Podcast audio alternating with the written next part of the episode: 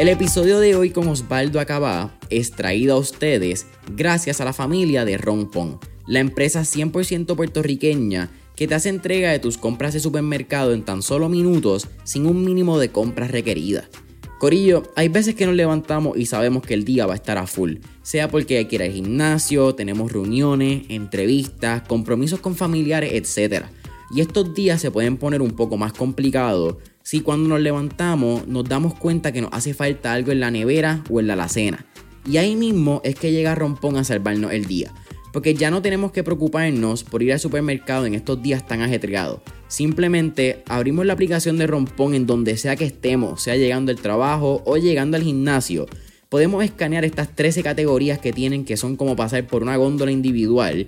Añadimos nuestros productos, ponemos nuestro método de pago y ¡boom! En menos de una hora, Rompon va a estar entregando tus productos. Así que puedes entrar a Rompon hoy descargando la aplicación móvil, sea en el App Store, Google Play o entrando a romponpr.com.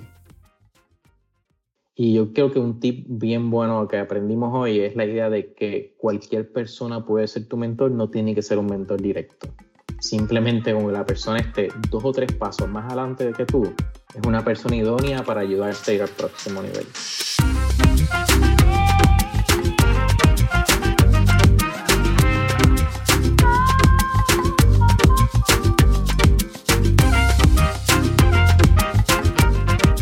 ¿Qué es la que hay familia? Mi nombre es Jason Ramos y bienvenidos a Mentores en línea, un podcast donde hablamos con los empresarios e influencers responsables por las marcas más destacadas, para que así conozcas quiénes son tus mentores en línea.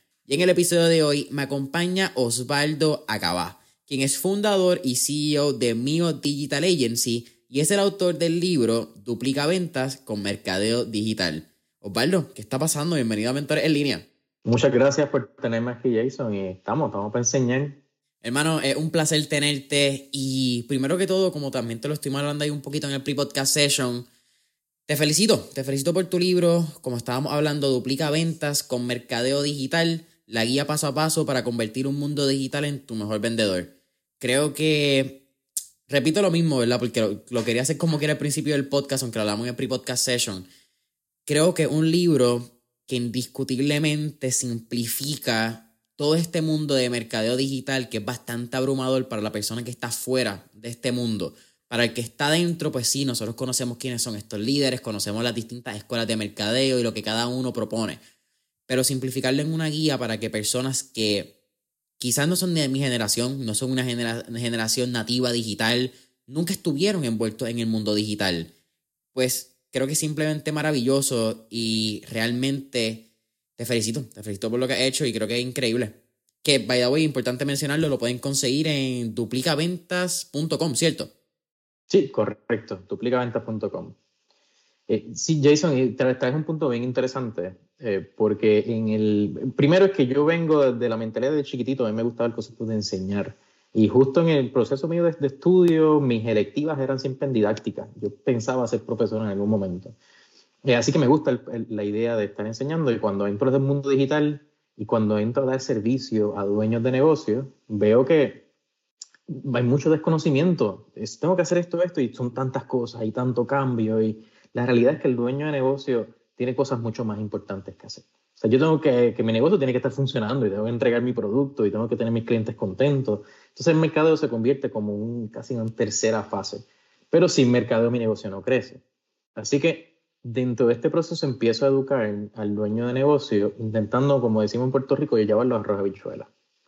Entonces, el libro nace precisamente del compendio. Yo lo digo, esto no, esto no viene de mi mente, esto viene de un compendio de mucha gente que ha corrido muchos años más que yo y tiene mucha más experiencia y de todo lo que hacen nosotros durante años, la agencia lleva casi ocho años ahora, implementando específicamente conceptos de digital, veo lo que tiene mejor resultado porque todo funciona, pero hay cosas que funcionan más rápido, otras un poquito más lento.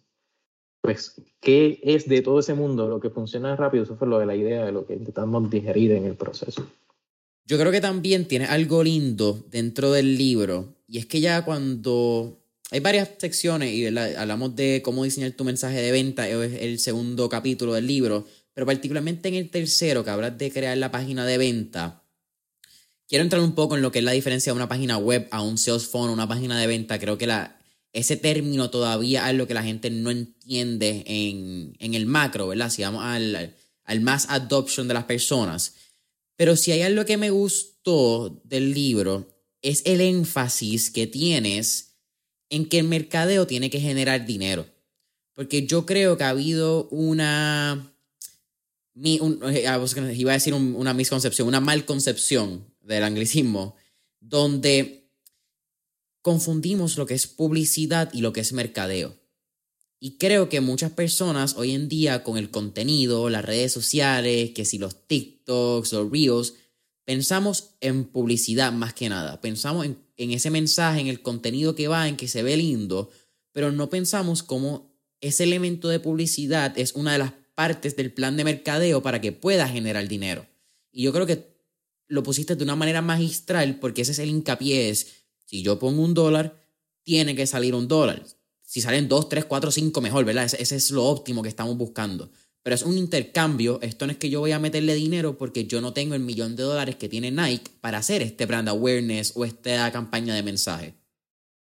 Esa es la gran diferencia entre un negocio gigante a un negocio 99% del resto de los negocios pequeños y medianos. Es que nosotros no tenemos la libertad de gastar dinero simplemente para que la gente sepa que existo y vayan y le compren a otro, ¿verdad? Nosotros necesitamos que lo que nosotros invertimos tenga un retorno inmediato.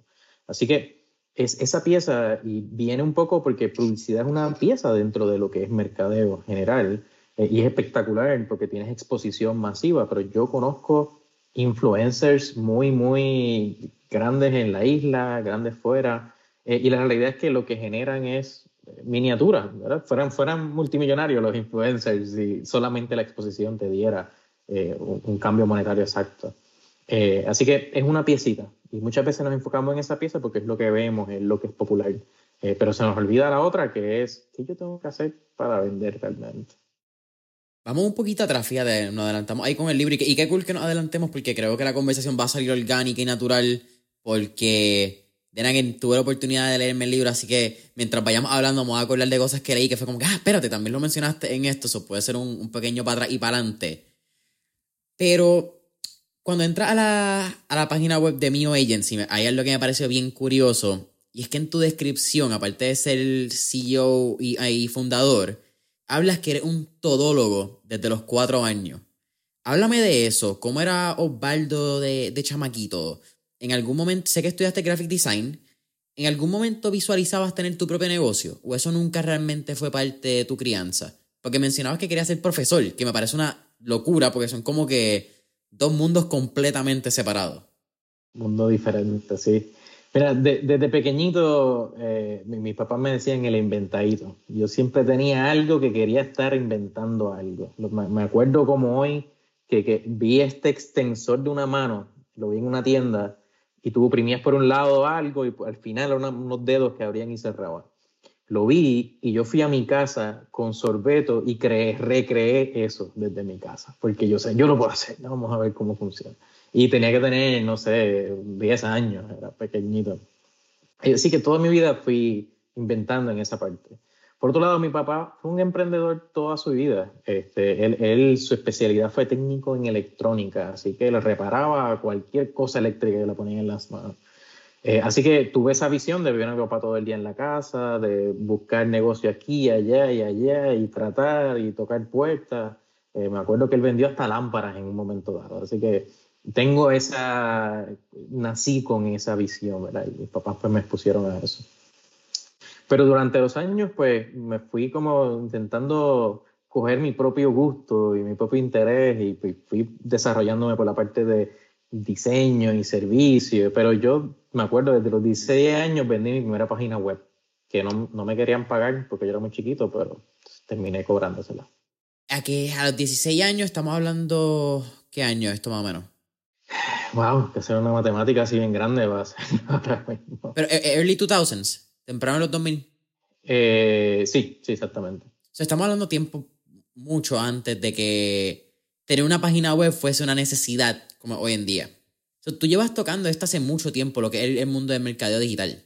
Sí, de hecho, yo comencé eh, trabajando página web en la época de que había que codificarlo todo, que no existiera front page y ponte a poner el código ahí.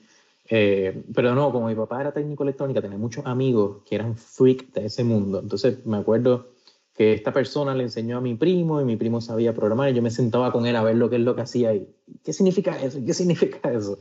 Y fui aprendiendo y, y en ese momento pues me acuerdo mi primera computadora, yo creo que ese modem yo lo quemé como tres veces, sacando información, leyendo.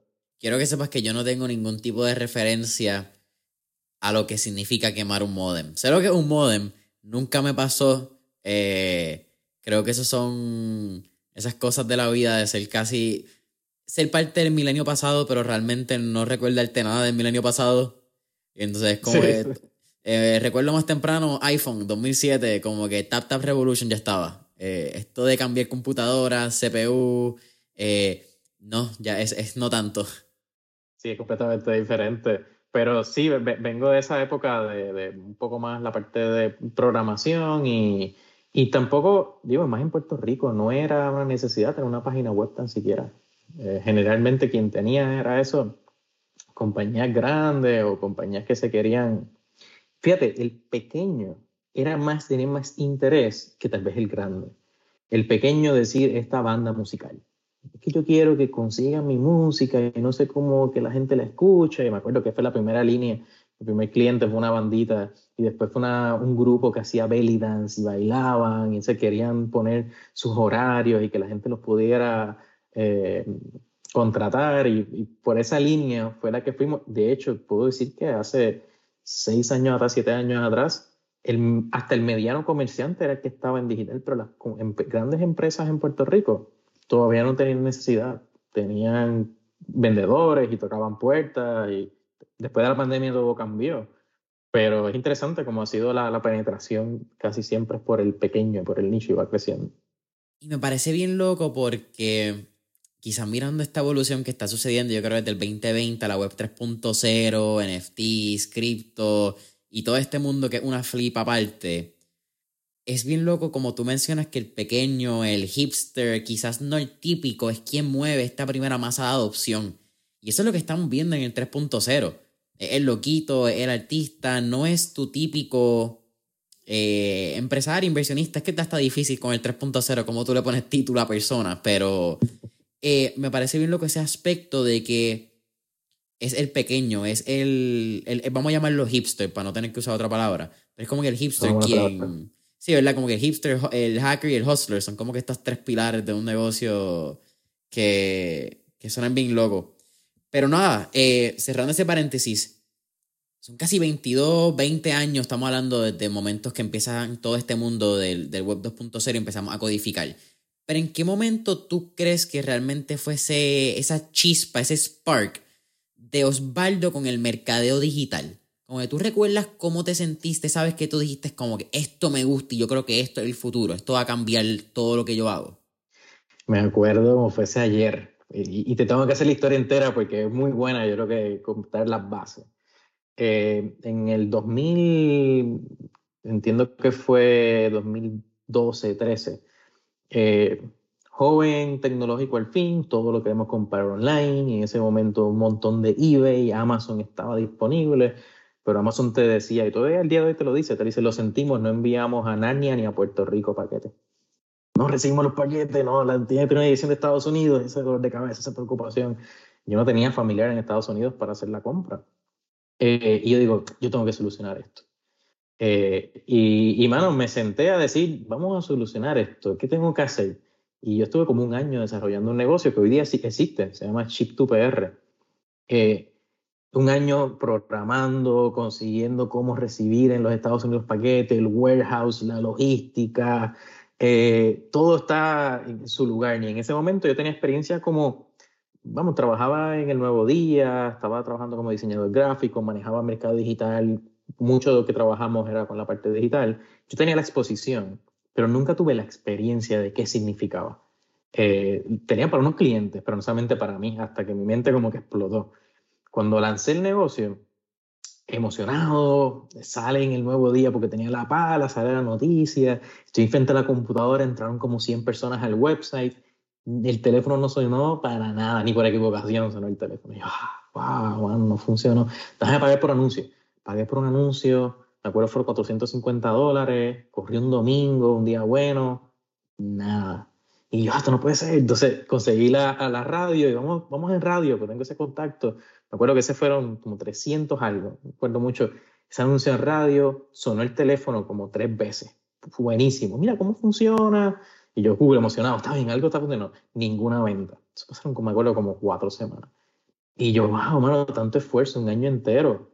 Y el negocio no sirve. O sea, la idea era mala, parece. Eso es lo que tú piensas, ¿verdad? Metí la pata. Tanta, tanto esfuerzo para nada. Eh, y, y en ese momento trabajaba con digital y me acuerdo que Facebook estaba ya en sus comienzos, ya lleva tiempo corriendo la campaña de plataforma de anuncios, pero había algo todavía en su comienzo.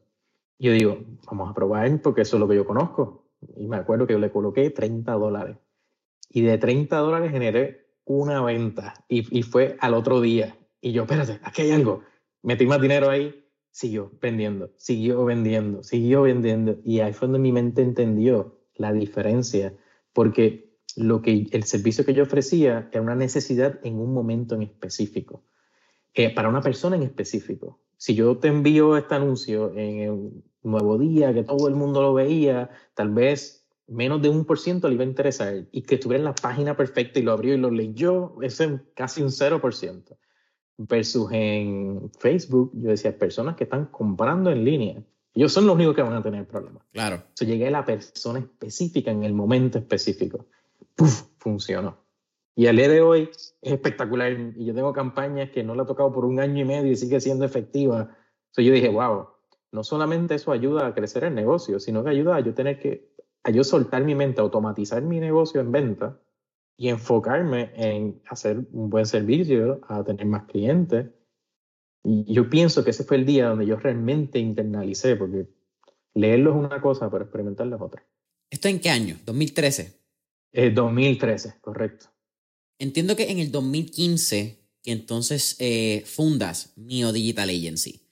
¿Cómo fue ese pase, sabiendo que venía de un 8 a 5, venía de lo que eh, Robert Kiyosaki menciona en su libro de Padre Rico, Padre Pobre, como la carrera del ratón, este rat race, y estabas trabajando como graphic designer? es cómo funciona ese brinco a tú decir, ¿sabes qué? Esto me gusta tanto y soy bueno en esto, o soy lo suficiente bueno en esto como para dejar mi trabajo estable e irme a hacerlo para otras compañías. Mira, hay varios elementos, ¿verdad? Eh, el primer elemento fue un momento específico en la historia, ¿verdad? En ese momento eh, estamos, acabamos de pasar de ciertos elementos económicos, la economía bajó 2008 al 2010, el periódico empezaba a achicarse, eh, estaban, estaban despidiendo a mucha gente, era un, era un ambiente bien inestable. Así que tu mente dice, tengo que solucionar esto, déjame emprender, porque siempre he sido emprendedor. Entonces, de ahí, pues sale que en, ese momento, de momento nace Ship2PR, que es un negocio propio que consume poco tiempo, pero está funcionando. Si, le puedo dedicar más tiempo, funciona.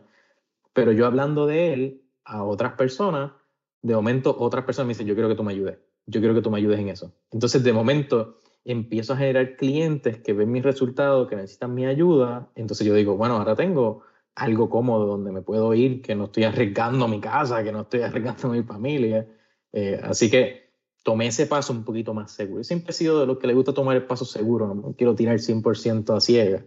Eh, así que era cuestión de decir, mira, tal vez pierdo un poco de dinero, pero poco a poco lo puedo recuperar.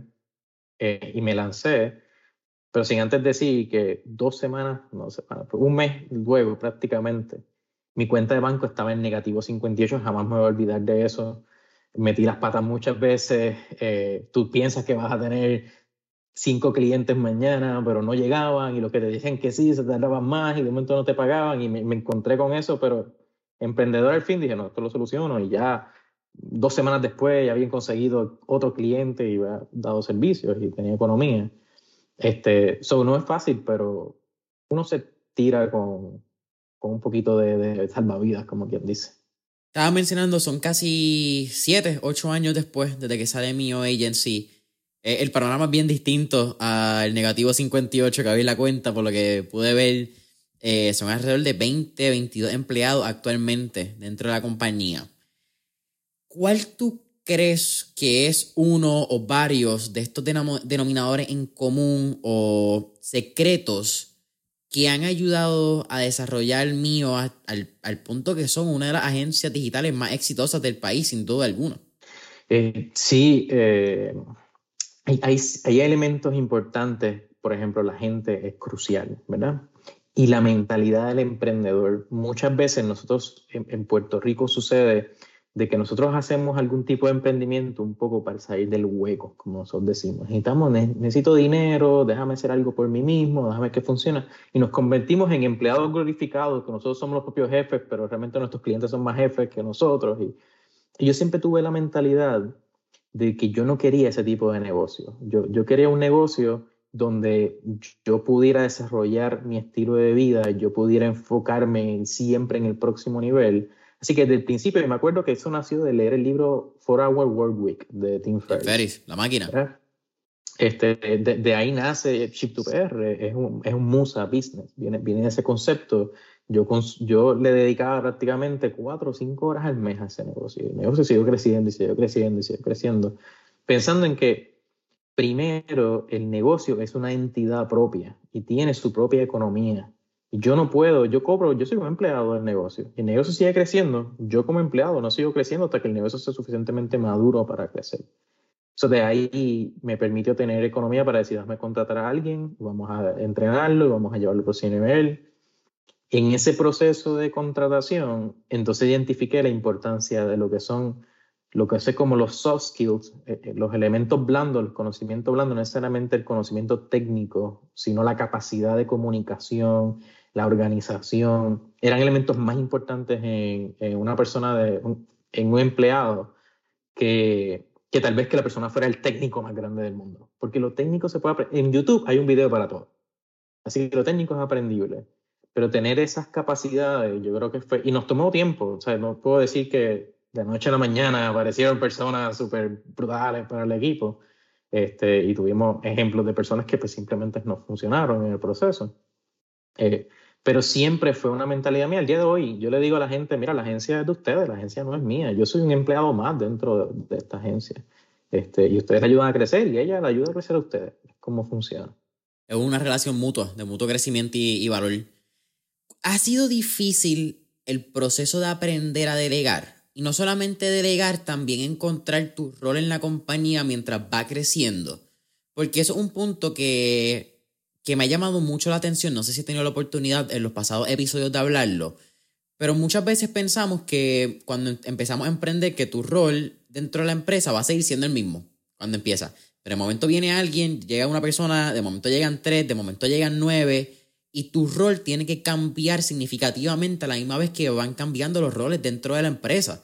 Porque entonces ya tu rol no es solamente buscar clientes, quizás ahora es buscar clientes, pero manejar un equipo. Pero manejar equipo, manejar cliente, también tienes que manejar contabilidad. Hay elementos que yo creo que no se hablan, cómo tú vas creciendo como emprendedor y cómo ese sombrero de roles también crece a la misma vez que crece la cuenta bancaria del negocio. Excelente pregunta y yo creo que te va a encantar la respuesta, porque viene del concepto de mentoría. Y, hay un concepto de mentoría que yo le llamo sudo mentor.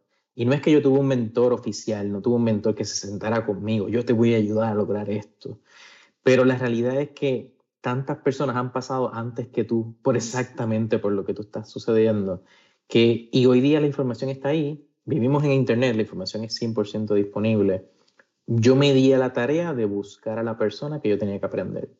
Y en el momento preciso, yo he pasado por momentos, yo puedo decir, yo fui una época de eh, Ramit Sethi, fue una época de Tim Ferriss, fue una época de Pat Flynn, y yo voy moviendo mi época y me voy buscando el mentor preciso para ese momento. Y cuando ya ese mentor lo que me enseña todavía no es el próximo nivel, pues me muevo. Eh, así que yo aprendí de ellos. Elementos sumamente importantes de negocio es, ¿tú quieres ser un emprendedor o tú quieres ser un dueño de negocio? Son dos cosas completamente diferentes.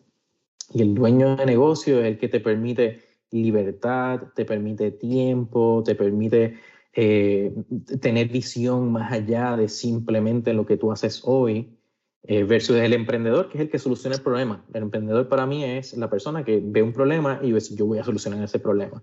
Y se enfoca y crea negocios y crea soluciones y eh, motiva a la gente.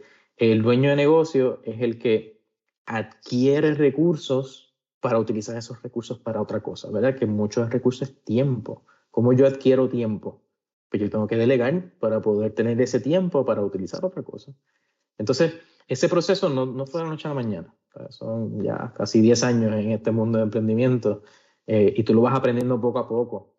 Y, y, tampoco puedes aprender de la noche a la mañana porque hay muchas cosas que tú tienes que saber hacer primero como, como el técnico, como el emprendedor. Tú tienes que dar un buen servicio o tener, o tener un buen producto o entender tu mercado. No puedes mañana decir yo voy a delegar esto a otra persona y voy a ser el, el dueño del negocio que siempre he querido ser, porque no vas a saber delegar. So, tienes que pasar por ese proceso. Tú puedes pasar por eso más rápido. Hay personas que la pasan en dos o tres años. Yo puedo decir que yo me he tomado estos pasados diez años y todavía me falta mucho para aprender. Eh, pero delegar es una, una, un recurso súper importante para el emprendedor, un poco porque tú también te sientes atado a resultados. Tú dices, wow, ¿cómo yo me aseguro que esto se haga bien? Sí, pues el, el micromanagement. El micromanagement, correcto. Eh, y ahí entra tú entender ese proceso, ¿verdad? Entender qué significa que esto esté bien hecho. Muy bien, para mí yo creo que es y definirlo y escribirlo y hacer un proceso y sentarte con la próxima persona, pasar por el proceso y ver esto funciona o no funciona. No, no funciona, pues me siento de nuevo con la persona. Vamos a hacerlo. ¿Cómo, cómo tú piensas que lo puedes hacer mejor? Y la persona va a salir con estas 20 ideas. Vamos a probarlo. Porque esto funcionó y esto no funcionó. Y vas poco a poco, ¿verdad? Colocando piezas en su lugar hasta el momento es efectivo y funciona. Me parece genial que hables de que se, es sudo-mentor, es como el término que utilizaste. Sudo-mentor, sí. Bello. Uno, no conocía el término para eso. Algo que hemos hablado en el podcast y, y eso es una pregunta bien frecuente que me llega a mis DMs en Instagram, que es cómo, cómo puedo conseguir un mentor cómo consigo mi mentor. Y yo creo que hay una mal concepción o hay una falsa creencia dentro de la palabra mentor. Es como que este tabú que le hemos construido alrededor, donde pensamos que un mentor es la persona, porque los hay, no quiero quitarle, pero pensamos que es exclusivamente la persona que todos los jueves, todos los viernes a las 4 pm se va a sentar contigo a hablar de tus problemas. En mi mundo eso se llama un psicólogo, Corillo. Hay muchos de ellos. y pienso que si tú no tienes la dicha, la bendición, el privilegio, que es tener una persona que tú puedes llamar, porque los que lo tenemos tenemos que dejar y tenemos que reconocer que es un privilegio tener una persona que ya pasó por lo que nosotros tenemos y que podamos levantar el teléfono a llamarlo. Eso es algo que no todo el mundo tiene. Y si tú eres una persona que no tiene ese privilegio, good, está bien, lo vas a encontrar en algún punto de tu vida, pero no te limites a decir, ay, yo no tengo eso, yo no puedo. Porque yo soy fiel creyente de lo que tú acabas de decir, que un libro puede ser tu mentor. Y soy aún más fiel creyente de lo que dijiste, es que hay periodos de la vida donde distintos mentores van a tener distintos roles en tu crecimiento. Y eso fue algo que tú mencionaste. Mencionaste Parflynn, mencionaste Tim Ferris, mencionaste varias otras personas. En mi caso, yo fui uno que estuve hasta los otros días con Jesse Itzray, alguien que mencionado en el podcast. Ya, no estoy en su mastermind porque fue en un periodo de mi vida donde durante pandemia yo entendía que lo que él estaba hablando era necesario y cambió mi vida y sigo siendo fan de él y sigo viendo su contenido, pero no pago su, su membresía, habla su mastermind, porque pienso que ya le saqué lo que iba a sacarle. Ahora, we move on. What's next? Ahora estoy buscando un poco más negocio, menos mentalidad. Y yo creo que enfocar eso y tener, tener la transparencia contigo mismo de saber qué es lo que tú estás buscando en un mentor es más importante que el mentor en sí, en mi opinión. Es importante, es como la película I, Robot, eh, tienes que hacer la pregunta correcta para tener la respuesta correcta. Precisamente, de hecho, nosotros dentro de la mentoría hay muchos elementos. Eh, nosotros, yo pertenezco a unos grupos de mastermind, era un grupo de otros emprendedores que nos sentamos todas las semanas o cada dos semanas y, y hay un hot seat, una silla caliente donde una persona dice, este es mi problema, grupo, ¿cómo lo solucionamos? Generalmente son de cuatro o cinco personas. Pues tal vez son personas que no tienen, no llevan años de experiencia, no están diez años más arriba que tú, pero tienen unas experiencias de vida bien diferentes a la tuya. Entonces nos sentamos y discutimos el, el, problema y intentamos solucionarlos en grupo. Pero hay un elemento, hay, hay tantas formas de tú tener conocimiento de otra persona hacia ti. Eh, Napoleón Hill habla del concepto de masterminds en muchas mentes juntas son más poderosas que una sola. Viene de esto, viene de lo mismo. No, tienes que estar hablando con tu mentor. Si la persona se sentó y le dedicó su tiempo, su dedicación a, hacer un libro sobre un tema que es tu próximo paso, tienes un mundo de 10 años, 20 años de conocimiento, que él te lo está pasando y te lo puedes consumir en una semana. Es, absurdo la cantidad de, conocimiento y de beneficio y velocidad que tú puedes tomar por eso. Eh, pero en, el caso de los mentores tradicionales, un poquito de tips por si a alguien le interesa conseguir el mentor. Eh, los mentores que he tenido oficial, mi enfoque siempre ha sido cómo yo le puedo añadir valor a esa persona primero para que luego esa persona me quiera dar un poco de, su tiempo. La realidad es que ellos van a estar tanto más adelantados eh, que tú prácticamente, ¿verdad? Tienen un negocio que, que tal vez hasta el tiempo se le hace difícil. Hoy día yo tengo mucho menos tiempo tal vez de lo que tenía antes porque estoy corriendo muchas más cosas de lo que corría antes. Eh, pero tú das de tu valor, el mentor que tengo ahora por muchos años, yo le ayudé en, Él me preguntaba algo y yo cogí el teléfono y le ayudaba de inmediato.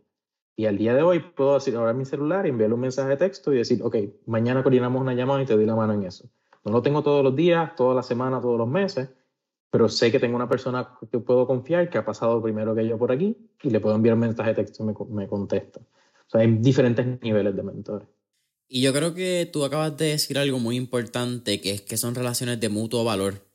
Son relaciones donde es quid pro quo, por utilizar el latín, ¿entiendes? Es una relación de ganar-ganar, como a veces decimos aquí en Puerto Rico. Muchas veces nos enfocamos en que el mentor te va a enseñar, te va a enseñar, te va a enseñar y tú vas a chuparle todo lo que él conoce. Ajá, ¿y tú? ¿Qué tú vas a poner de tu parte ¿O qué te va a diferenciar a ti dentro del valor, dentro, dentro de esa relación genuina? Que él te va a escoger a ti sobre otra persona que está pidiéndole lo mismo. Yo creo que a veces no pensamos en, en eso y creo que también es bien lindo porque al encontrar qué valor nosotros podemos proveerle a un mentor, también estamos haciendo una autorreflexión de cuáles son nuestras cosas positivas, cuáles son nuestros fuertes, en qué somos buenos y en qué no somos buenos. Como que, que ese tipo de reflexión a veces hace falta, yo creo, tanto en el negocio como a nivel personal. Pero en el negocio, ese tipo de reflexión te ayuda a saber hasta incluso en qué puedes delegar. Porque vas a saber en qué no tienes que gastar tu tiempo, conectándolo con un punto que hablamos reciente, como que hace varios minutos. Sí, y en la parte de mentores, eh, cuando el mentor te da una tarea, tu trabajo es sudar por esa tarea lo más posible. Porque lo que el mentor quiere es, si yo dediqué mi tiempo, que no tengo, para darte la mano, yo espero que tú dediques del tuyo para poder moverte hacia adelante. Yo creo que cuando tú llegues a mí de nuevo, tú llegues con, ya hice esto, esto y esto, y el próximo paso creo que va a ser esto. Vamos a hablar un poquito del libro, Osvaldo. Eh, como estábamos hablando, el libro está disponible en duplicaventas.com. Duplicaventas con mercado digital es el título. Y yo creo que si hablamos bien rápido, tengo muchos puntos y en verdad el libro puede ser un podcast entero si nos vamos por los capítulos y nos vamos por los subcapítulos que tiene. Pero en estos primeros capítulos, yo creo que antes de la página 60, tú hablas de varios conceptos y hablas de varias cosas que me llaman la atención porque simplificas mucho de estos problemas al momento de crear este plan de mercadeo. Y yo creo que el primero que quiero hablar es la escalera de valor. Porque muchas veces pensamos en nuestro producto inicial, pero no pensamos en un upsell y no pensamos en un downsell, no pensamos en una venta post producto, quizás lo que podemos ofrecerle antes. Así que para esas personas que quizás no conocen lo que es un value ladder, la escalera de valor, ¿cómo Baldo se lo explicaría? Y si quieres dar un ejemplo, sé que tienes varios ejemplos en el libro, pero te lo dejo a tu disposición. Sí, es una excelente pregunta. Yo creo que eso es uno de los conceptos de negocio que yo aprendí de, mayor valor, eh, que aprendí completamente, y, y, mucho más cuando hablamos de digital. La diferencia de un negocio físico es que yo quiero comprarme, voy a una actividad, quiero un traje nuevo para la actividad, voy a la boutique me gusta mucho, me queda, me lo pruebo, tengo la experiencia y lo compro. ¿verdad? Tengo una experiencia, una experiencia que incluye múltiples eh, elementos sensoriales, cómo huele el lugar, cómo se siente la tela, y que esta persona me está hablando, mira, te queda bonito. En digital eso no existe. En digital yo lo veo y tengo un millón de preguntas. Es, ese traje me quedará a mí, tendrá de mi tamaño, eh, se verá también como se ve en la foto, ay, esa modelo, yo no soy como esa modelo, y, y tienes mucha fricción. Entonces, de momento, vemos, y, y mucho negocio tradicional se mueve a digital y no ve efecto. Dice, no funciona. ¿Y por qué no funciona? Y es porque el elemento experiencia no existe. ahí donde entra la importancia de empezar a tener una escalera de valor de cómo yo me aseguro que esta persona tenga algún tipo de experiencia para luego seguir profundizando la relación y seguir creciendo el negocio. Y se aplica diferente para muchos tipos de negocios. Eh, por ejemplo, en este caso de la boutique, ¿cómo yo en digital le permito a esta persona tener la experiencia lo antes posible? Pues necesito tener un producto que, que él tenga en su mano lo antes posible un producto que tal vez sea más económico o tal vez una oferta espectacular para que la persona tenga la experiencia y reciba la cajita con el empaque y, vea que lo que yo tengo es algo diferente o mi servicio es diferente, ¿verdad? Una vez la persona tiene esa experiencia, ya yo tengo la relación y yo puedo decir lo que este es mi próximo producto. Así que la escalera de valores, cómo nosotros definimos cuál es, qué es lo mínimo que la persona puede tener una experiencia conmigo y luego, ¿cuál es el próximo paso lógico que la persona quiere tomar? Vamos a usar un ejemplo completamente diferente. Eh, un dealer de autos puede ser un ejemplo. Y tú piensas, pero ¿cómo? Si lo que vende es un auto, la persona lo compra y cada 10 años no se compra un carro. Sí, pero tal vez la persona tiene uno actualmente y tiene que hacerle cambio de aceite y filtro o tiene que hacerle un arreglo. Y tú tienes una, una sección de servicio. Pues viene la persona con su auto, tú le vas a dar el servicio y tú verificas su auto, tú haces una lista, le dices, mira, yo te voy a dar tanto dinero por ese carro viejito y yo te pongo uno nuevo. Ascendiste de un servicio bien económico, que era la atracción, ven, te doy un servicio, a, ofrecerte el próximo nivel, que es un auto nuevo. Ese es el concepto de la escalera de valor. Eh, y como nosotros lo desarrollamos internamente, nosotros tenemos lo que es servicio, conexión uno a uno, lo que consume mucho tiempo, pero nosotros es algo de mucho valor. Pero tal vez ciertas cosas que nosotros podemos colocar antes que puede ser automatizado. Que yo puedo regalarte eh, una guía de cómo hacer podcast. Mira, sí, yo quiero hacer podcast, me interesa, gracias por la guía. Esa es la primera experiencia. La segunda experiencia, a ver, necesita el equipo de podcast. Mira, yo tengo aquí la lista de las cosas que tienes que comprar para montar tu equipo de podcast y tal vez es un afiliado que te va a dar uno, dos o tres dólares, pero ya la persona tiene una experiencia, ya tú sabes que esta persona compra, y el tercer nivel, mira, tú compraste el equipo, pues te hace falta un entrenamiento para poder hacer el setup del equipo bien. Pues ese es otro nivel, ¿verdad? Y eso entra en otro momento, porque si yo no tengo el equipo, no lo compré, ¿por qué voy a coger la clase? esa es la idea de la escalera de valor. Como nosotros definimos la experiencia de nuestro cliente, se, le llama el customer journey, la, travesía de mi cliente. ¿Cómo la definimos y decimos en cada paso que yo tengo? Todo de travesía, y yo creo que es bien cool hablarlo porque no solamente tienes como que el customer journey, yo creo que también este proceso de una escalera de valor, y vamos a hablar de lo que es este, el, el funnel, ¿verdad? Las páginas de venta y los embudos de venta y cómo funcionan. Pero algo también muy interesante que es que tu marca y el, el, el, cómo tú le haces este Hero's Journey, que es este libro de Joseph Campbell, a tu cliente, pero también cómo tú humanizas los problemas de tu cliente y cómo tu marca o tu servicio, tu compañía puede ayudar a resolverlo. Y yo creo que tú tienes un punto muy interesante. Esto está en la página 37 del libro.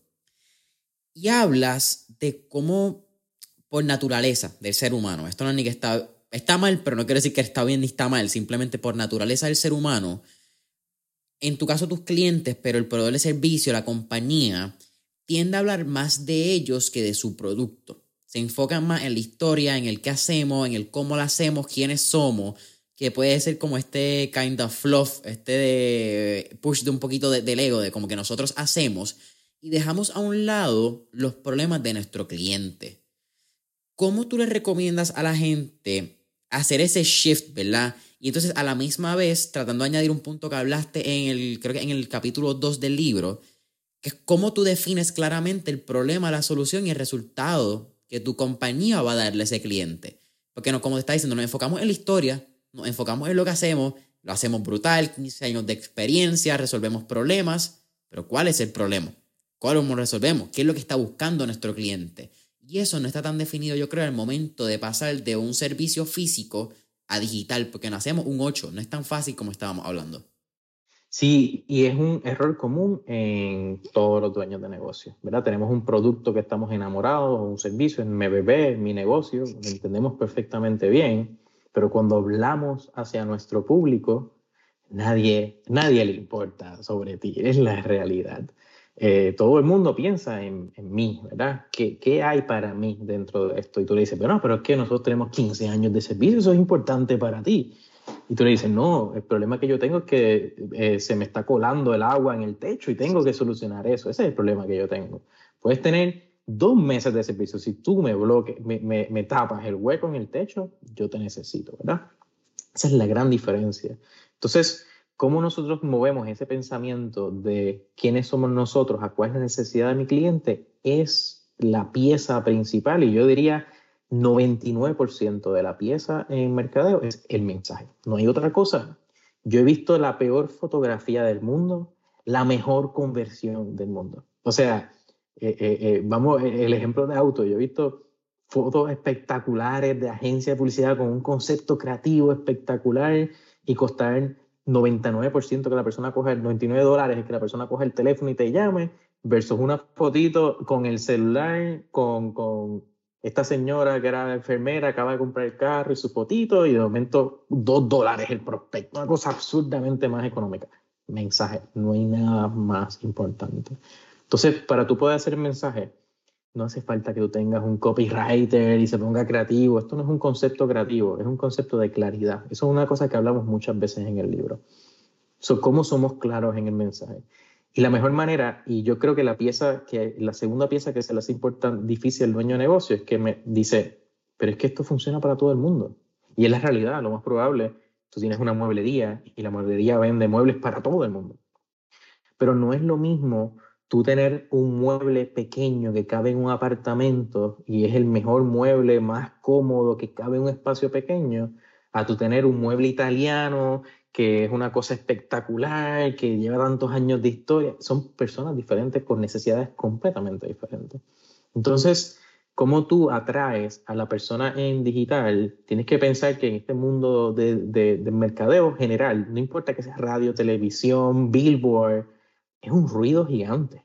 O sea, mucha, mucha gente está haciendo ruido. Y lo peor que tú puedes hacer es que hagas ruido de tal manera que la persona ni te oyó, ni te miró, ni, se detuvo. So, el mensaje es la mejor manera de tú detener a la persona. Y hay una fórmula bien simple, bien simple.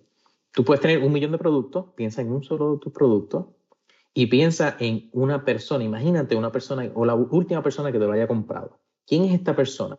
¿Cómo se viste? ¿Qué, te dijo? ¿Cómo fue el proceso de compra? ¿De dónde viene? ¿Con quién vino? Y, vas a hacer un, pequeño, yo le digo, un pequeño avatar. Tú vas a crear esta persona, aunque puede ser ficticia, pero con necesidades bien específicas. Entonces, cuando tú hablas de esa persona y tu producto, tú sabes cuánto esta persona me compró este producto. Vamos a poner un filtro de agua. Me compró el filtro de agua porque esta señora es una ama de casa cuando lava el baño, tiene que lavar el baño dos veces porque cada vez que lo lava se queda sucio.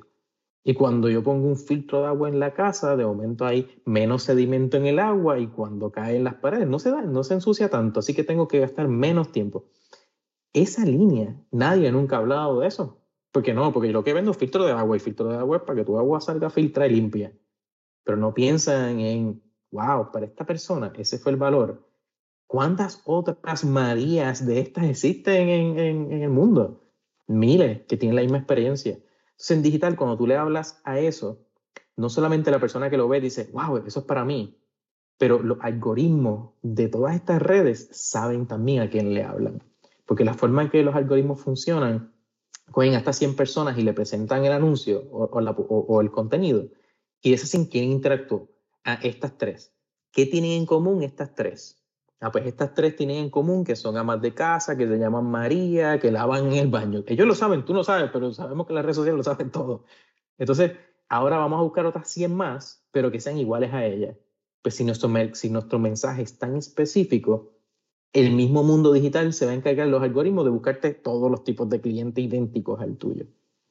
Así que esa es la importancia, ¿verdad? Y a veces se nos hace difícil, pero mi recomendación es pruébalo una vez. Una vez tú lo pruebes una vez, vas a ver resultados no hay nada más que buscar. Yo creo que es bien cool lo que dice ahí, Osvaldo, porque particularmente en el caso de María y el éxito de, tu cliente, ¿verdad? De quién sea ese consumidor final, eso puede ser una de las partes que más me impactó dentro del libro. Y es que, le tomé una foto incluso para quería hablarlo en el, en el podcast, en la página de 78 del libro, tú hablas de lo que es obsesiónate sobre el éxito de tu cliente.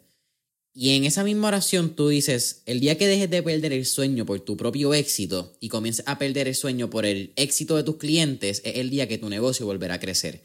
Y yo creo que eso es algo que se olvida. A veces nos enfocamos en que nuestra compañía crezca, en que tengamos más ventas, en que tengamos más empleados, en que tengamos más net worth de la empresa, vamos a ponerlo así, más activos, más activos y menos pasivos. Pero se nos olvida que el motor de activo y el motor económico de nuestra empresa y lo que la hace exitosa es el éxito de nuestros clientes. Es que nuestros clientes estén satisfechos con nuestro servicio, con nuestro producto y que ellos también, ¿verdad? Esto eventualmente, pero que se conviertan en estos superfans, que refieran, que se conviertan en nuestra máquina de mercadeo. Pero todo comienza por obsesionarte con el éxito de tu cliente. Y me parece un punto de vista fenomenal. Sí, y hay, eh, me encanta contar pequeñas historias que, ilustran lo que queremos decir.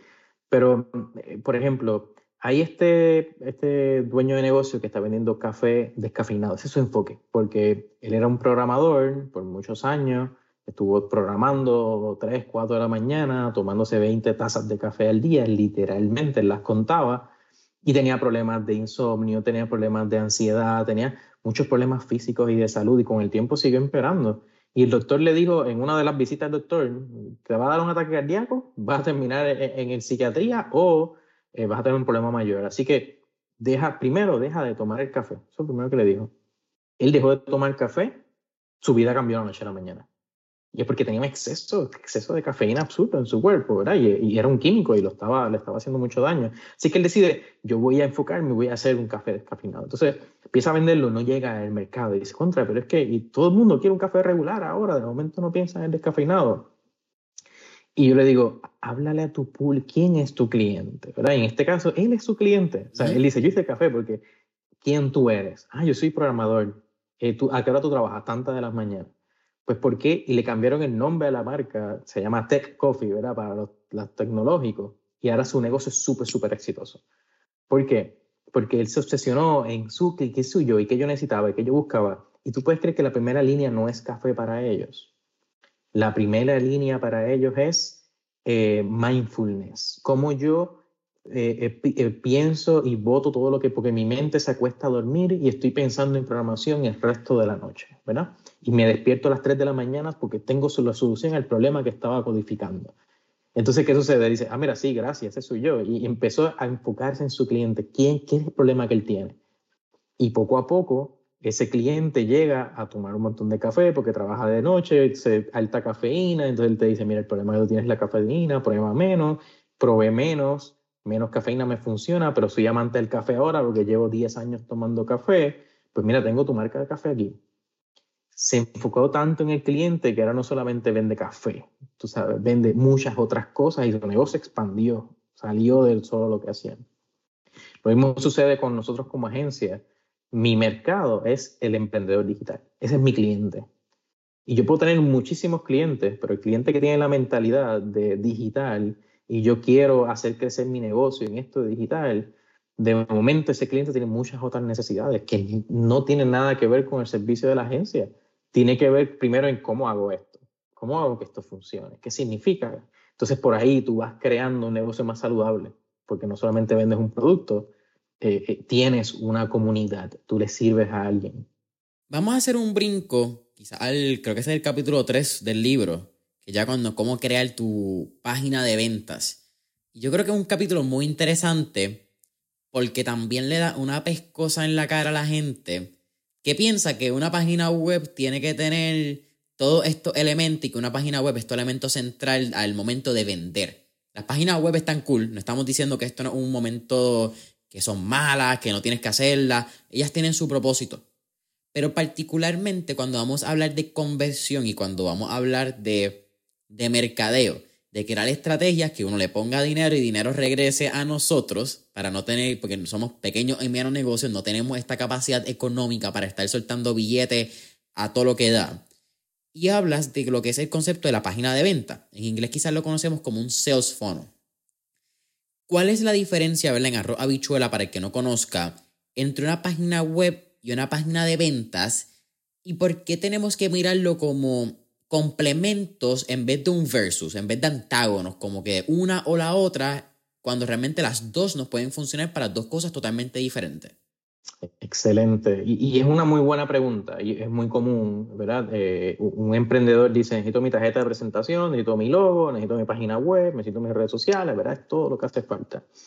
Eh, y la página web tiene su función, ¿verdad? En la página web contra, vamos a suponer, redes sociales contra página web, la página web controla la narrativa que tú le dices a tu cliente, ¿verdad? En las redes sociales la gente vio algo hoy, le llamó la atención, me gustó, interactué con eso, pero eso puede ser la mitad del camino de la persona, no necesariamente el paso número uno. Cuando la persona va a tu página web, tú le dices, comienza por aquí, yo te voy a ayudar, comienza por aquí, ¿verdad? Ese es paso número uno.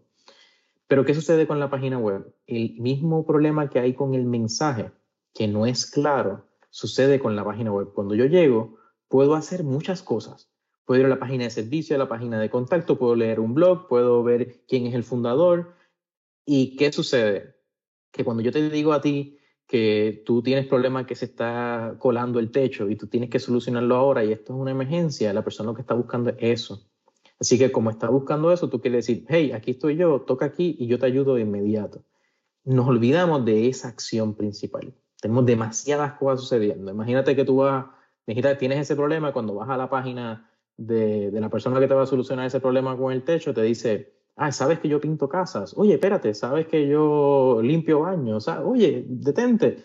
¿Y qué sucede? No, mira, yo lo que estoy buscando es solución a este problema eso es lo que hace que la persona vaya a las páginas web y dura menos de tres segundos y se va, pues no conseguir lo que está buscando Dios, porque es tan fácil, está un clic away, como dicen, mi celular hago scroll y hay otro que me va a servir, me va a dar servicio. Así que la página de ventas le habla específicamente al problema que tiene esa persona, a solucionar específicamente esa acción. Y la distracción se, se desaparece y la única acción que puede tomar la persona es la que tú necesitas que la persona tome para poder ayudarle, ¿verdad? No es la acción que tú quieres que la persona tome, es la acción que la persona necesita para poder ayudarle lo más rápido posible. Así que e, ese concepto de página de venta, yo lo visualizo de esa manera. Está el concepto de sales funnel, que, que puede ser un poquito diferente, ¿verdad? Puede ser, es una página que te lleva múltiples pasos. Pero primero, es, esa página que llega a la persona es clave.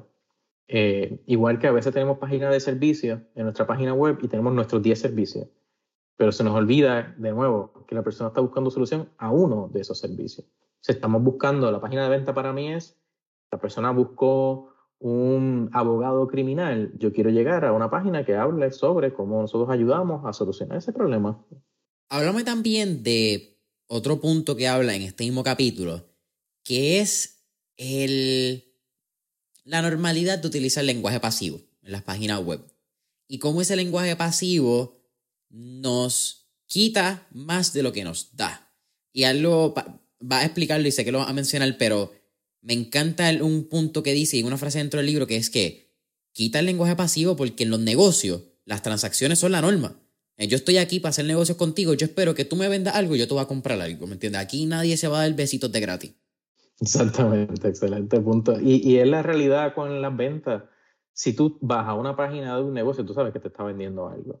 Pero a veces tenemos miedo, hay personas que tienen ese miedo de ser, no, lo que pasa es que pues, conoce más y, conoce un poquito de cómo funciona y se nos olvida. Y yo he visto incrementos de, no es de un, de un doble, de un 0 a 5 veces más resultados. Simplemente por tener un lenguaje activo. Activo es comunícate conmigo hoy. Es una gran diferencia de llámanos, bien diferente.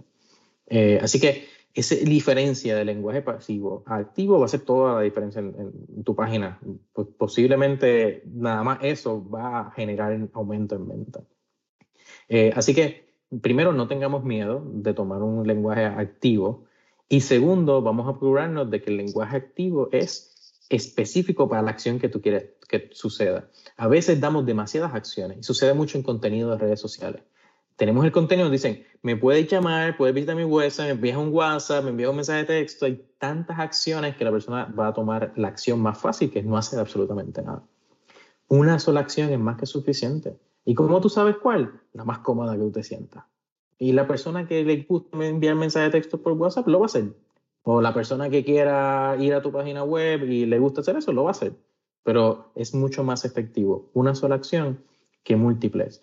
Otro punto, yo siempre doy este ejemplo, se ha hecho un estudio y se ha replicado en varios lugares sobre la acción automática del ser humano y están en un café, la persona anda con un scooter en la mano y en la fila del café le dice a la persona que está justo al frente, puedo ir al frente de ustedes que ando con un scooter. La única razón que él puede dar por la cual quiere irse una persona más al frente. Y nueve de cada diez personas completamente le dicen, sí, no hay problema, puedes irte al frente de mí. Porque tiene una razón por la cual él va a estar ahí. No tiene que ser lógica. Así que el lenguaje activo que toca aquí para comprar permite, ok, toco aquí para comprar, eso es lo que tengo que hacer. Da una sensación de que estoy tomando el paso correcto. Eh, aunque para la persona no tenga que ser tan lógico, pero simplemente ser más activo permite que la persona se mueva hacia adelante. Tú tocaste el tema del contenido de las redes sociales. Y ese pues realmente es casi, yo creo que el enfoque del capítulo 4, que es con tu cliente ideal. Y, ahí podemos hablar un poquito más, no me quiero entrar en tanto en el lado de, anuncios pagos, porque eso es un mundo entero. El mundo de anuncios pagos y posicionamiento, yo creo que es un podcast que podemos hacer completo de solamente por qué es importante que hagamos Facebook Ads a la misma vez que creamos contenido orgánico, o Facebook, TikTok, Instagram Ads, lo que sea, lo que es el SEO, ¿verdad? Lo que es el Search Engine Optimization, lo que es entonces Google AdSense, que es como nos posicionamos a través de... Eh, eso es que eso es PPC, ¿verdad? Pay per click básicamente la métrica de consumo, pay per click, que sería estas primeras dos banners y primeros dos resultados que encuentras en Google. Pero por utilizar algo del contenido orgánico, que siempre es como que un tabú y siempre como que nos gusta tener contenido orgánico y hay como que una escuela que... Es como hay dos escuelas, está el que creen contenido orgánico, está el que creen contenido pago y entonces está como que el que está en el punto medio que sabe que ambas tienen sentido y ambas se deberían utilizar. Pero tú tienes un punto que me encantó y muy probablemente lo vuelva a releer, que es las cinco categorías para identificar tu estrategia de contenido. Habla un poquito más de eso, porque siento que a veces, a veces somos o bien monótonos o simplemente nos quedamos en el análisis parálisis de qué carajo yo creo en redes sociales. Exacto, ¿qué, qué hago con tanta tendencia y tantas cosas nuevas? Mira, eh, yo, yo, soy un poco de las escuelas de los anuncios me salen más barato que contenido, ¿verdad? a veces tú dices, bueno, pero es que yo no tengo dinero para invertir en los anuncios. Bueno, si no tienes dinero, tienes que tener mucho tiempo libre porque hacer contenido consume un montón de tiempo. Eh, pero si vas a hacer contenido, contenido con propósito para tu negocio, hay que entender un poco psicología de las redes sociales. Eso es sumamente crucial. Psicología del individuo dentro de las redes, no importa el canal de red social. 100% de las personas que están en las redes sociales es por eh, ocio, ¿verdad? La persona se está distrayendo, la persona se está entreteniendo. Eh, yo trabajo todos los días en las redes sociales y no utilizo las redes sociales para aprender para nada, aunque tienen mucho conocimiento y, te enseñan hoy día y hay mini, mini reels y videos que en menos de un minuto te dio un concepto nuevo que tú conocías, tú aprendes, pero tú nunca vas a ir a aprender algo nuevo, tú vas a entretenerte. Entonces, para ser efectivo en las redes sociales, tienes que ser parte de eso. ¿Qué sucede? Entretener es bien diferente a vender. Y se nos hace difícil como dueño de negocio. Porque yo tengo que vender. ¿Y por qué voy a estar haciendo el payaso en las redes sociales? Eso no me ayuda a vender nada. De, ahí viene el punto, ¿verdad? Así que eh, si entendemos cuál es el rol de las redes sociales dentro de la vida de nuestro cliente, y como nosotros somos parte de eso, pues nosotros queremos ser parte de esa comunidad y para ser parte de esa comunidad está el concepto de entretenimiento y infoentretenimiento, ¿verdad? Podemos enseñar con entretenimiento. Y como dueño de negocio tenemos una ventaja que no tiene tal vez otra persona y es que conocemos mucho sobre una industria. Si nosotros vendemos pan, conocemos mucho de pan. Si vendemos muebles, conocemos mucho de muebles. Si hacemos pelo, conocemos mucho de cabello. Así que y nosotros tenemos un acceso que las demás personas quisieran tener, ese trasbastidor, ¿verdad? ¿Cómo funciona? ¿Qué, qué, qué hay? ¿Qué funciona dentro de esto? Así que yo desarrollé este concepto de crear diferentes categorías para tu negocio que ayudan a que la persona se entretenga de la misma vez y cree esa relación contigo. Muchas de las personas que te siguen en las redes sociales tienen una relación ya contigo. Casi siempre son tus clientes. Casi nunca es una persona nueva porque muchos de los dueños de negocio publican contenido de venta en las redes sociales. Todo lo que yo veo es, mira, compra, compra, compra. Pues quien le va a interesar es, mira, sí, ya yo soy cliente de él, así que quiero saber qué es lo que tienen. Un ejemplo clásico de esto son los restaurantes. Yo sigo el restaurante porque fui, comí, me gustó, quiero saber qué más tienen. Pero ¿qué sucede? Que con el tiempo el restaurante publica los mismos cinco platos que ellos tienen. Llega el día que yo dice, no, no me interesa ver porque ya yo sé lo que tú tienes. Entonces perdemos esa interacción. Así que, ¿cómo nosotros logramos crear ese tipo de interacción? Es nosotros desarrollando que quiénes, que nosotros, qué acceso nosotros tenemos que no tienen los demás y la persona le va a interesar. Y vamos a desarrollar estas cinco categorías que me permite ir por el proceso de cambiar la temática, de ser nuevo, de sacar puntos nuevos y me permite tener la mentalidad, porque como dueño de negocio estoy haciendo un millón de cosas. Pero yo sé que mi cliente, yo hago pan y yo hago plan de una manera específica y yo soy tan fanático que hoy día digo, ay, que quiero probar esta estructura nueva y quiero probar este rollito de pan, a ver cómo se ve cuando lo horneo. Si tienes en la mente que tu cliente lo que le interesa es eso, tu mente va a decir, ah, mira, déjame grabar esto, porque esto le va a interesar a mi cliente. Eh, así que esas categorías te permiten ser más claro y tú la puedes llevar a tu equipo de trabajo. Eso es otra cosa muy importante. Tú no tienes que ser la única persona que genera tu contenido. Tus suplidores pueden hacer contenido, tus empleados pues, tienen la experiencia. Entonces, con esa exposición, de momento es más fácil tú hacer cosas únicas, un poco más orgánico, que se va a convertir en contenido que te ayuda a vender, por ende, porque te, te genera esa exposición positiva ese sentido positivo que te permite las redes sociales de tener un contacto con un humano detrás de. Eh, así que ese es más o menos mi concepto para contenido de redes sociales y que vaya atado a, tu negocio, no a que la tendencia es el monito y quiero hacer un contenido de monito, es una cosa, pero si mi negocio se especializa en eh, salvar animales, ¿cómo eso se convierte en un mensaje que yo me convierto dueño de eso? Sí, es como que encontrar este diagrama de Ben, de, de entre las tendencias y qué puede funcionar como tendencia, pero qué realmente es lo que busca mi negocio y cuál es ese mensaje que yo quiero llevarle a mi cliente ideal.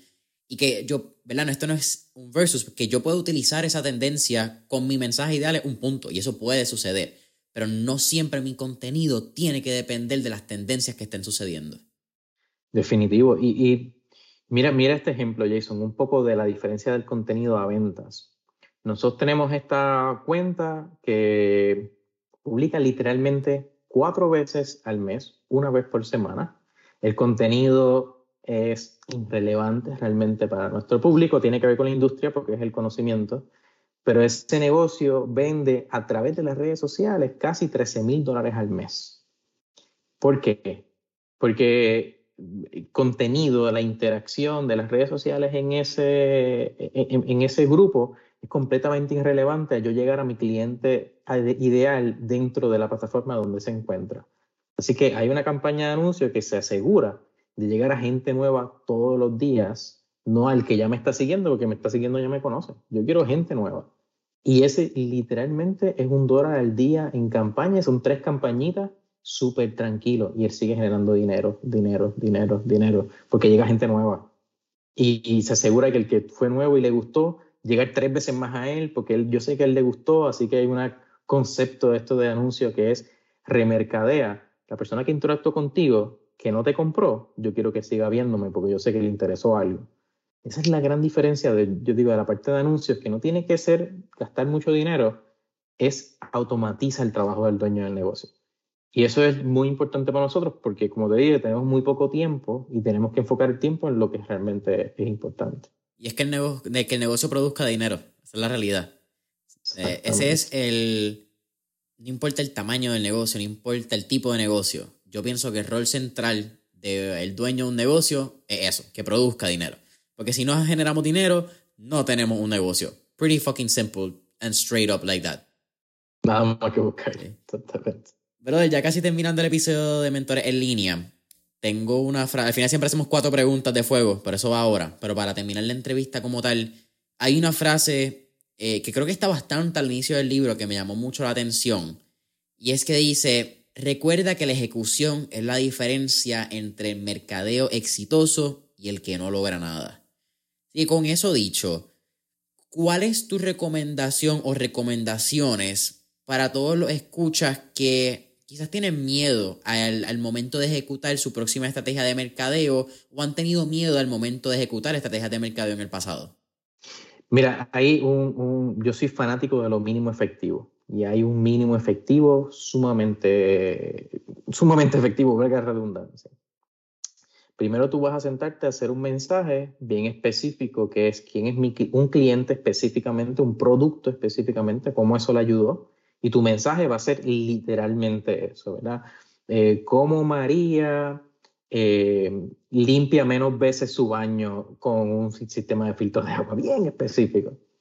Y ese anuncio tú le vas a colocar un dólar al día dentro de las redes sociales, por lo menos por los próximos 30 días, te va a costar 30 dólares, eso es una cena en cualquier restaurante, eh, y vas a ver resultados inmediatos. ¿Por qué? Porque tú le dices ese anuncio, yo quiero cuando la persona lo toque, que me envíe un mensaje de texto, que me envíe un mensaje, y la persona dice, cuéntame más, déjame saber cómo funciona, te va a hacer un millón de preguntas. Y esas preguntas te van a definir cuál es el próximo paso que tú vas a tomar. Porque la persona te va a decir la pregunta 20 veces, ¿y cuánto cuesta? Y dices, coño, pues me hace falta un landing page para poner cuánto cuesta para, para contestar esa pregunta. Y la otra pregunta, la persona te dice, ¿cómo funciona? Ah, pues me hace falta una página para poder decirle, mira, funciona de esta manera, para yo contestarlo todos los días. Y eso mismo te va a crear el próximo paso. Eh, y no es más difícil que eso. Y vas a empezar a ver resultados en 30 días, no vas a empezar a ver resultados dentro de aquí a 6 meses. Lo vas a ver la próxima semana, va a ser tan rápido como eso. Pero dale tiempo, dale tiempo y ver cómo reacciona y si la gente sigue y que permitirle a estas herramientas que lleguen a más personas y optimicen por ti. Yo creo que eso es lo mínimo efectivo. No me cabe duda que 100% de las personas que lo prueban van a ver resultados. Brother, ahora sí, round de fuego, últimas cuatro preguntas. ¿Estamos ready? Pues estamos, estamos ready. Venga, la primera.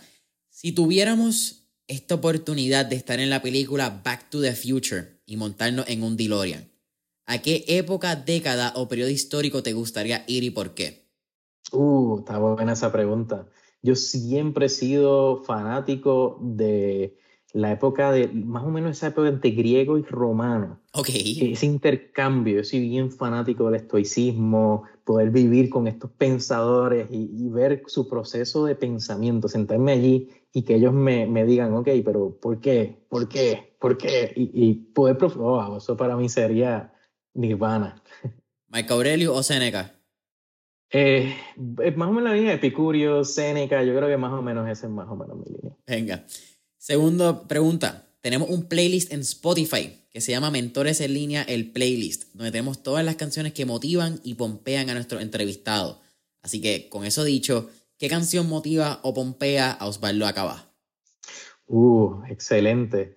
Eh, bueno, depende de la época del día, pero últimamente, yo esto va a estar un poquito más fuera de música, pero yo tengo una suscripción a brain.fm. Esto es un sitio web donde ellos tienen sonido y ese sonido ayuda a cambiar el tipo de, no sé cómo funciona la ciencia dentro de eso, pero están los beta waves, los, los, los tipos de, de, pensamiento y yo lo funciono todas las mañanas. Yo me siento estos 15 minutos un poco organizar mi día porque aprendí que si no me organizo mi día es un caos. Y esa música, no sé por qué, pero me pone en el modo correcto para pensar. Y tienen desde dormir hasta meditar, la realidad que a mí me fascina. Y creo que la versión gratis te permite como 30 minutos de música, así que más que suficiente. Yo soy fan de Alpha Waves.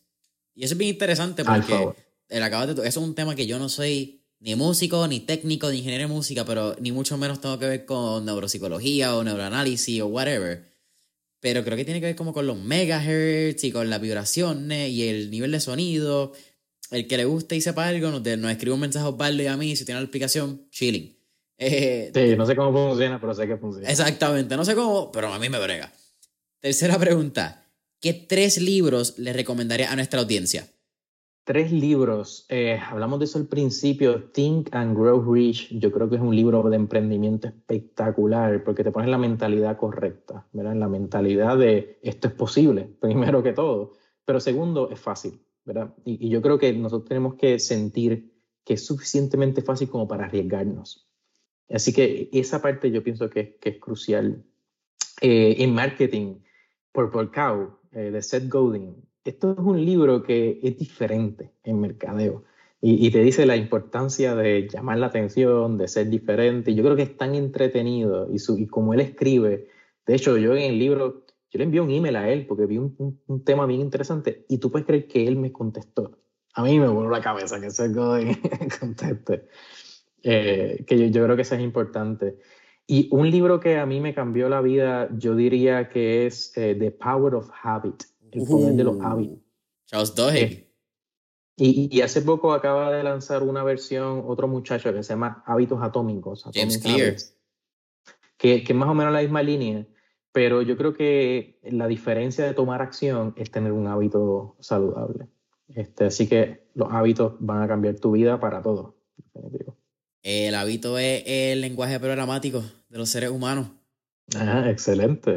me encanta esa analogía. Yo entiendo que sí, exactamente correcto. Y oye, y qué cool que yo hablé de esto casi un, como un año y medio atrás en un cuando existía todavía, que está por ahí, pero cuando se utilizaba Clubhouse al momento del inicio de la pandemia. Y en un salón que estuvimos hablando de libros particularmente, me hicieron esa pregunta de The Power of Habit versus Atomic Habits. Y no son un versus, yo a mí me gusta aclararlo, es más como un acompañante, porque James Clear hace muchas referencias a Charles con The Power of Habit. Lo que pasa es que The Power of Habit yo creo que es mucha ciencia te da los casos de Eugene Paul, te da los casos bien técnicos de cómo la ciencia encontró que los hábitos funcionan. Y entonces Atomic Habits te lo pone bastante idiot proof para los que no le interesa la ciencia y sabe como que cómo esa ciencia aporta, pero que tú lo puedas añadir en tu día a día. El habit stacking, que es algo que él menciona, ¿me entiendes? No es, tu hábito no empieza cuando vas al gimnasio, tu hábito empieza cuando te pones las tenis y le dices al cuerpo, vamos y estamos activos para el gimnasio. Y eso es genial, a mí eso me cambió la mente porque yo sé que ya yo tengo que activar mi cerebro antes de llegar a la pista. Antes de empezar a correr, ya yo tengo que estar activo porque mi hábito comienza mucho antes. Así que Hay algo que, yo aprendí muy bueno eh, con lo de los hábitos, es la idea de sustituir un hábito por otro, o la importancia de crear uno solo. Eh, este concepto se da mucho con lo de, hilo dental en un solo diente, y luego pues ya lo estoy haciendo porque no voy a hacer los demás. Pero viene del concepto de, yo como lo apliqué fue, un día a la semana, los lunes a las 6 de la tarde, voy a ir a correr. Fue mi, primer comienzo y llevo más de 20 años corriendo. Eh, porque un día a la semana iba a correr por los 15 minutos podía hacer. El trabajo increíble de manejar y, sentarse, pero una vez lo hacía, era, era sumamente fácil uno poder decir, ok, pues ahora quiero cambiar esto por otra cosa, porque ya tengo la rutina y ese tiempo está reservado para eso. Así que eso, cambiarlo por otro, yo pienso que esa fue la matemática de hacer algo bien estúpido, simple, y luego decir, vamos a seguir complicándolo, haciendo algo más grande. Boom. Pablo, ¿cuál es tu última pregunta? Ahora sí. ¿Cuál sería un último tip o recomendación que le daría a nuestro escucha?